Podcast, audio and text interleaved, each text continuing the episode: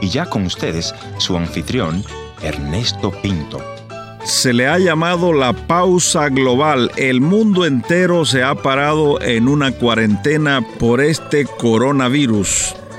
Nunca en la historia de mi vida, por lo menos de mi generación, habíamos tenido una situación como tal.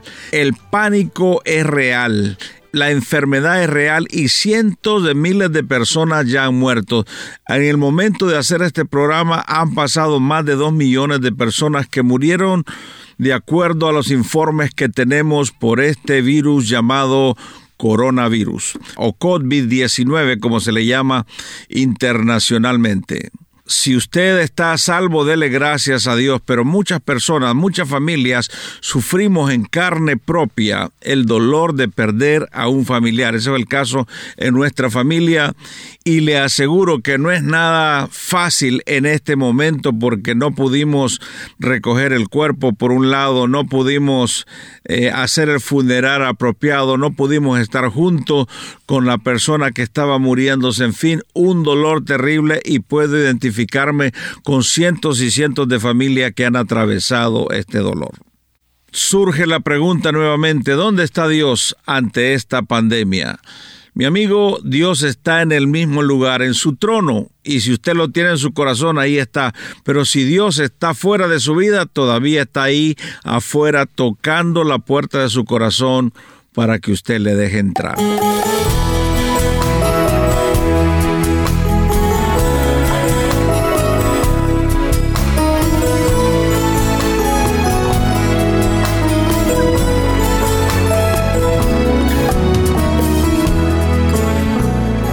Historias que cambian el corazón. Bienvenido al encuentro de hoy. Yo soy tu amigo Ernesto Pinto. Muy agradecido por todas las emisoras que transmiten este programa Encuentro. Y muy agradecido con usted que nos reporta el programa. Desde Tenerife nos dicen les escuchamos todos los días. Gracias por transmitir esos programas que nos dan vida.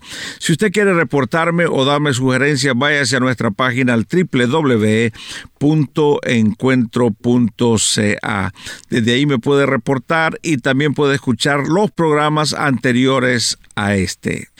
En esta oportunidad tengo conmigo a mi buen amigo el pastor Manuel Turnil, quien es de Guatemala, pero justamente esta pausa global debido al coronavirus le encontró o él estaba visitando Nueva York cuando esto y nos dice que fue afectado por el coronavirus. Él nos va a contar su historia. Pastor Manuel, bienvenido. ¿Y cuánto hace que salió del hospital? Ah, el domingo en la mañana yo fui dado de alta del hospital después de ocho días de hospitalización, de tratamiento y pues de mucha, que le digo, mucha confusión, mucho dolor eh, emocional, hasta hace, me imagino que hasta hace unas dos o tres semanas usted no esperaba que iba a estar en una situación de vida o muerte.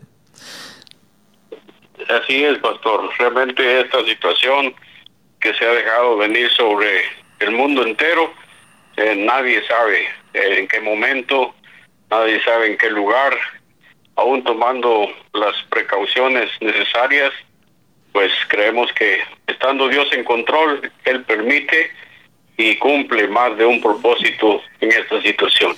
Antes de que usted nos llamara, estábamos leyendo Santiago 4:13, donde dice, hoy y mañana iremos a tal ciudad y haremos esto y haremos lo otro, y no sabéis qué trae el día de mañana, dice, ¿qué es vuestra vida? Si no, ciertamente neblina. Por el contrario, dice, deberíamos decir, si Dios así lo permite. Hace tres semanas, ¿cuáles eran sus sueños? ¿Cuáles eran sus planes?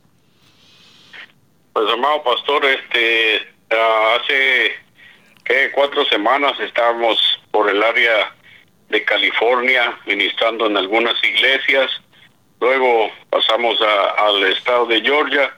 Y posteriormente eh, llegamos aquí a Nueva York, justamente la semana cuando se disparó esta situación del coronavirus. Y estábamos ajenos a que esta situación llegara a nuestra vida, a nuestro cuerpo, pero hemos visto la mano de Dios, hemos eh, comprobado una vez más que que Dios es Dios, Él está sentado en su trono y que no hay nada que pueda acontecernos sin que Él lo permita. Así es. Me imagino que usted entonces es uno de esos que recibió la eh, transmisión del virus comunitaria, como le llaman. Usted no sabe exactamente. Pudo haber sido en los aeropuertos, pudo haber sido en un autobús. Cuéntenos. Sí, efectivamente, pues eh, ah, estábamos en una serie de actividades, como les repito, en California, cuando se empezó a escuchar toda esta situación. Tomamos algunos vuelos luego para para estar en Atlanta, posteriormente acá en Nueva York. Pues eh, realmente el punto, el día, eh, no podía puntualizarlo. Claro. Pero este siempre en el ejercicio de, del estudio, la palabra, la oración, eh, yo en esta crisis dije creo que era muy oportuno buscar el rostro del Señor en oración sí. y hacer alguna de hacer de alguna manera un tiempo especial para estar con él. Yo estaba buscando al Señor en oración y ayuno, teniendo oración todo el día y cerrando por la hora tarde noche. Empecé a sentirme débil, débil, pero pensé que era cuestión de, la reacción de mi cuerpo a, este ejercicio espiritual que como cristianos pues nadie nos los impone. Creo que hay una forma mucho más rica de buscar al Señor apartado de, de tanta bullicio, tanto bullicio, tanto le digo, hablar, ir y venir. Entonces se empezó a sentir débil y dolor de cabeza, empezó a toser, me imagino, ¿y qué pasó después? Pues eh, cuando yo empecé a sentir la, la incomodidad y el agotamiento de mi cuerpo, pensé que era por la situación del ayuno, pero posteriormente los síntomas fueron más fuertes, el debilitamiento físico extremo, la fatiga, eh, sin poder dormir. Entonces yo clamé al Señor y había determinado que ese día domingo, orando la noche, yo dije, quiero ver tu gloria, muéstrame, sáname, sea lo que tenga, pero quiero ver el movimiento de tu mano. Ah, llegó la hora de la madrugada del domingo, eh, fecha exacta no tengo, creo que fue domingo 29, algo así. Está bien. Y entonces tomé la decisión de pedirle a la familia que nos hospeda me ayudaran llevándome al hospital y pues gracias a Dios recibimos la asistencia médica de forma inmediata, pero de no haber actuado de esa manera creo que la situación se hubiera agravado, hubiera podido tener algún colapso. ¿Qué vino a su mente y a su corazón el momento en que le dice eh, Pastor Manuel, usted está afectado por, por este virus. ¿Qué vino en su mente, en su corazón? Pues le soy honesto que pasaron horas y fue hasta dos días después de estar eh, hospitalizado y un día entero en la emergencia que estaba viendo todo lo que estaba sucediendo con mucha gente. Nunca pensé ni en que pudiera tener el mal, aunque pues, en un alto porcentaje la posibilidad pero también estaba creyendo que Dios estaba cumpliendo algún propósito. Luego, pues ya los exámenes, las radiografías eh, me dieron como positivo a este, a este COVID-19. ¿Y qué pasó en su mente, en su corazón? Pues eh, nada más confiar y declarar que nuestra fe es una fe eh, probada, que nuestra fe es una fe que debe de ser resuelta yo creo que tener una fe que se mueve bajo condiciones o circunstancias temporales de la vida no es una fe genuina. Tenemos que pedir al Señor que aclare nuestra fe para que no sea una fe ciega, sino una fe que ve más allá de lo que nosotros humanamente podamos ver.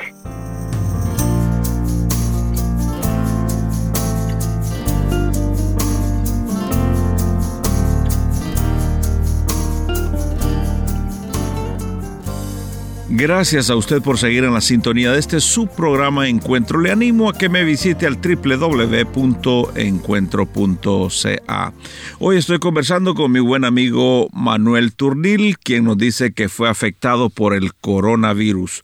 Siendo usted un pastor y que ha guiado a muchas personas al conocimiento de Dios y los ha pastoreado y ha ido a muchos lugares a evangelizar, ¿Cuál es la oración que uno tiene a Dios en medio de una crisis como esta, pastor? Pues para serle honesto, pastor, antes de yo venir al conocimiento del Señor, ah, aprendí que la vida hay que enfrentarla como va viniendo. El Señor nos dio valor y ahora en su camino, le digo, no pensé en ningún momento en la gravedad de la enfermedad, tampoco pensé en la muerte, pero ahora que ya salí del hospital, estoy viendo que realmente lo que dice la escritura, que andamos por el valle de la sombra de muerte, pero pero él es el que está con nosotros. Sí. No no sentí en ningún momento temor. He creído como lo dijo Pablo resueltamente que si vivo hay un propósito en la vida y que si el Señor dispone tomarnos también él cumplirá su propósito. Sí. Lo importante es que nosotros estando aquí en la tierra vivos podamos entender y cumplir el propósito de Dios. Sí, ayer hablábamos justamente de eso, cuál es la razón por la que Dios nos ha llamado a este mundo. Hay un propósito maravilloso y la pregunta es si lo estamos cumpliendo. Usted y yo somos buenos amigos hace muchos años y yo estuve todos los días monitoreando y checando cómo iba el progreso suyo. Y mientras estaba usted en el hospital eh, enfermo, eh, un día, uno, un día de estos que lo llamé, me dijo usted con mucha tristeza en su corazón que un amigo en común, un amigo suyo, un amigo mío, había muerto de esta enfermedad también. ¿Cómo se sintió cuando le dieron esa noticia? Demasiado triste, no pude volverle a hablar, no pude volverlo a ver, pero la, la tristeza que hay en el Señor, al mismo tiempo nos hace pensar en aquel humano que dio su vida por nosotros, llamado Jesús, cuando supo de la muerte y la tumba de su amigo Lázaro, dice, lloró, pero sabe que era también para que la gloria de Dios se manifestara. Usted y yo estamos preparados para encontrarnos con el Señor y ver a nuestro hermano algún día. Esa es la promesa gloriosa que llevamos en el corazón. Pero pregunto a aquellos que nos están escuchando, ¿estás preparado para enfrentar a tu Señor? Es muy interesante lo que la palabra de Dios nos dice. No hagamos planes si no está Dios en esos planes. Dios quiere entrar ahí no solamente a nuestros planes, sino a nuestro espíritu, a nuestro corazón y tener la esperanza como el pastor que sufrió esta enfermedad y nos dice, no importa cuál sea la circunstancia final, Dios está en control y esa confianza debemos de tenerlo. ¿Cuál sería su mensaje final a todos aquellos que nos están escuchando, pastor, eh, de su corazón, especialmente ahora que viene saliendo del hospital? ¿Qué usted le diría?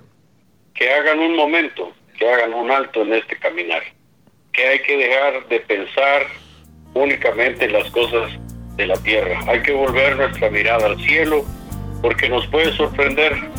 Hoy fue, hoy es este virus, mañana no sabemos